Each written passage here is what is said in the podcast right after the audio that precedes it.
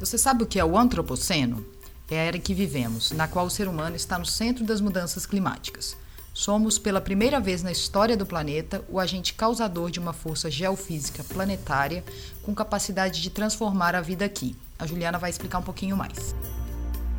A grande diferença é que mudanças que levaram eras geológicas para acontecer agora ocorrem em um espaço de tempo biológico, ou seja, durante as nossas vidas já podemos ver a maior frequência e intensidade de eventos climáticos extremos, como chuvas e secas intensas ou mesmo furacões. Segundo o painel intergovernamental de biodiversidade, 75% do ambiente terrestre já foi severamente alterado pela atividade humana. Isso gera um desequilíbrio nos sistemas que sustentam a vida no planeta, ameaçando processos realizados naturalmente que são críticos para a nossa sobrevivência, tais como polinização, regulação do clima, purificação da água, entre outros. Para falar sobre esse tema, o nosso programa convidou o pesquisador e professor da Universidade de São Paulo, Paulo Artacho. Ele também é membro do IPCC, painel intergovernamental sobre mudanças climáticas das Nações Unidas. A entrevista foi gravada no 24º Congresso Brasileiro de Direito Ambiental, realizado pelo Instituto O Direito por um Planeta Verde, no mês de maio de 2019 em São Paulo. Eu sou Juliana Lopes, fundadora da Pulsarcom. E eu sou Maíra Teixeira, consultora associada da Pulsarcom. Professor, o senhor falou sobre o conceito de antropoceno e eu queria então que o senhor conceituasse um pouco isso, que pode ser para muitas pessoas pode ser uma, algo muito novo e queria saber também é, se o homem está no centro, né? A gente nessa fase que a gente está vivendo das mudanças climáticas e da vida no planeta Terra, se essa é uma prova de, de se a gente vai chegar numa outra etapa, né? A gente tem, é, somos os causadores e o que, que a gente precisa fazer para que isso não nos destrua como espécie, porque o planeta vai ficar, né? É, o antropoceno é caracterizado como sendo uma nova era geológica onde o homem tem um papel central nas mudanças ambientais que estão sendo feitas no nosso planeta. Né? O clima da Terra mudou muito ao longo dos 4,6 bilhões de anos da história do nosso planeta, mas nos últimos 150 anos, a nossa espécie, através da agricultura, através da alteração do clima, através da alteração da composição da atmosfera, acabou sendo uma força dominante do ponto de vista das mudanças ambientais no planeta. Então, a União Geológica Internacional está considerando então chamar essa nova era geológica como sendo antropoceno. O antropoceno se caracteriza por um clima muito mais mais instável do que nós tivemos na última era uh, climática, que foi chamado Holoceno. E uh, essa instabilidade climática é basicamente causada pelo aumento da concentração de gases de efeito estufa que nós estamos fazendo na atmosfera através da queima de combustível fósseis, do desmatamento, do, do, uso na agricultura, por exemplo, de fertilizantes nitrogenados e assim por diante. Então, nós estamos mudando a face do nosso planeta e isso preocupa porque é uma espécie entre as bilhões de espécies que habitam o nosso planeta e nós estamos fazendo essas alterações muito rapidamente se considerarmos na escala de tempo geológica.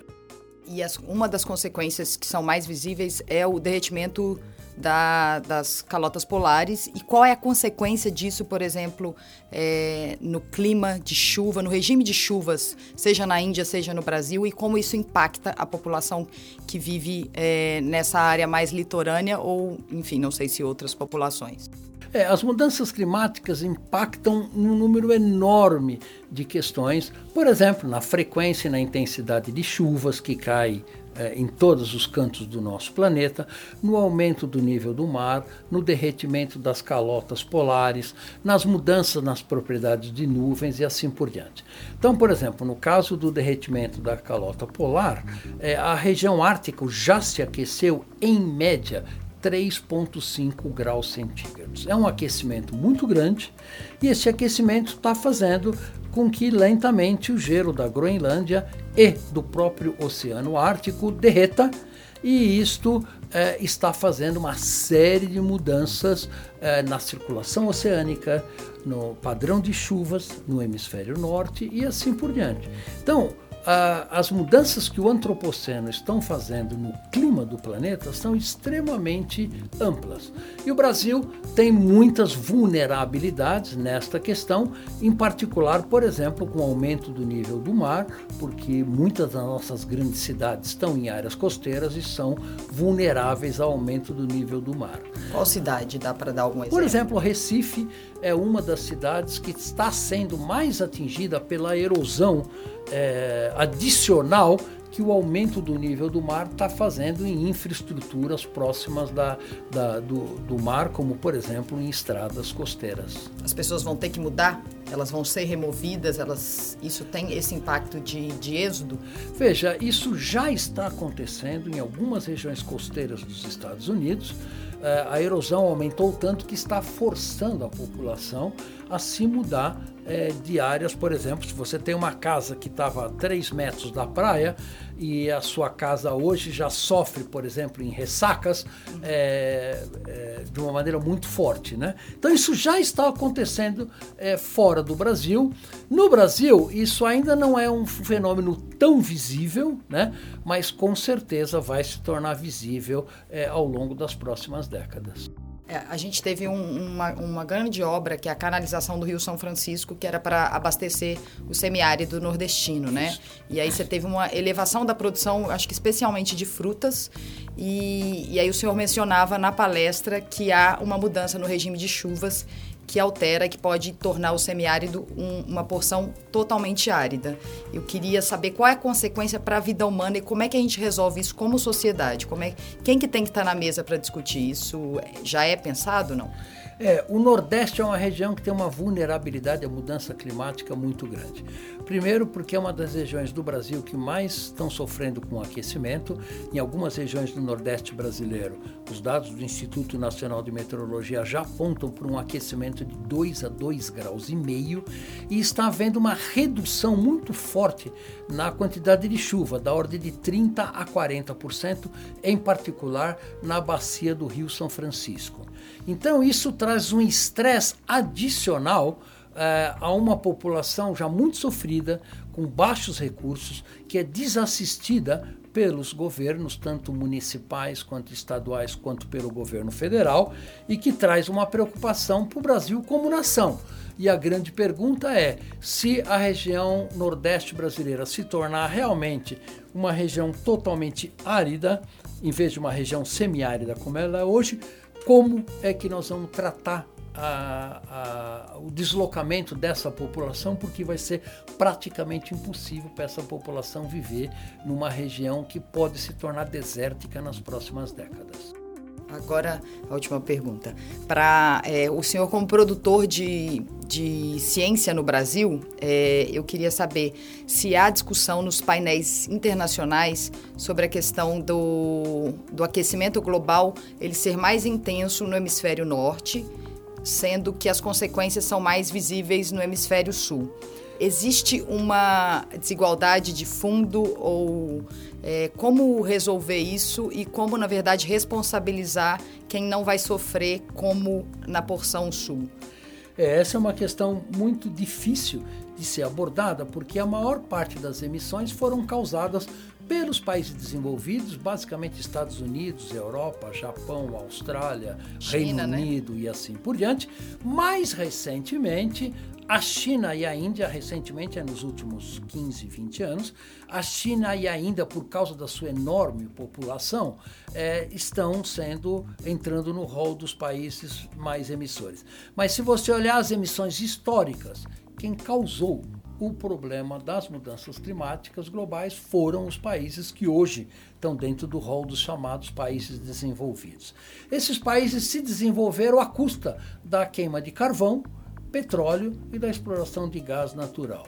Então, é, é difícil você é, imaginar que países pobres da África hoje, como por exemplo Benin, que é um país que tem vulnerabilidades enormes, possam pagar com seus próprios recursos um dano ao clima do planeta que eles não causaram.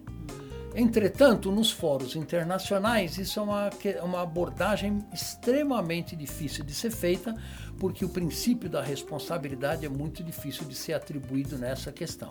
Agora, nós vamos ter que avançar nessa discussão, nós vamos ter que atribuir essas responsabilidades, nós vamos ter que estruturar um sistema de governança global que possa discutir isso abertamente, temos que ter um sistema de jurisdição que possa decidir, afinal, quem arbitra culpa é de quem, quem paga, quem coleta uma multa que possa vir a ser coletado. São questões que hoje cada país faz internamente. Só que agora nós estamos percebendo que todos nós habitamos um planeta só e não há qualquer sistema de governança global que possa atender a questão das mudanças climáticas globais. A ONU não foi criada para isso e não tem sequer mandato para fazer isto.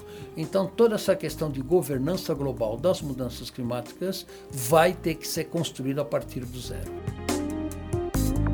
Só para finalizar agora, é, eu queria saber se a, é, se a gente já tem as soluções técnicas, é, tecnológicas para mudar de patamar, né? É claro Sim. que não vai ser do dia para a noite, mas já temos todas as soluções que eu acho que, é, que tem a ver com energia, Queria só que o senhor mencionasse um pouco Exatamente. Isso. É importante a gente frisar de que nós não dependemos de qualquer novo desenvolvimento tecnológico para parar de emitir gás de efeito estufa para a atmosfera. Hoje nós temos energia solar e energia eólica a preços competitivos com termoelétricas a carvão e a gás natural. Nós temos veículos elétricos, basicamente com nenhuma emissão ou com muito baixa emissão, no caso dos veículos híbridos. Nós temos já toda a tecnologia para tornar o nosso planeta mais eficiente. Mas nós precisamos que os governos implementem essas tecnologias com uh, facilitando o mais rápido possível, por exemplo, no setor de transporte. Você veja a cidade de São Paulo tem 7 milhões de automóveis altamente poluidores e que é possível você trocar esses 7 milhões de automóveis por automóveis de baixa emissão ou automóveis de emissão zero. Mas nós precisamos de políticas públicas e de governos que realmente levem em consideração os interesses da população, porque isso melhoraria a saúde da população, melhoraria as questões de poluição do ar, melhoraria a questão do, do, do trânsito, porque a hora que você prioriza transportes de massa para a população, você tira automóveis da rua, todo mundo ganha com isso e assim por diante. Então nós precisamos ter governos que se preocupem muito mais com o interesse da população como um todo. Ficou com vontade de ouvir mais? Acesse o site www.pulsarcom.com.br e clique no ícone podcast para conferir todos os episódios podcast da Pulsar Com é produzido em parceria com a Diorama Produções Audiovisuais. Aproveite para nos seguir nas redes sociais, arroba Pulsar Com Você e arroba Diorama Filmes. E o LinkedIn, que é o Pulsar Com. Até mais! Até!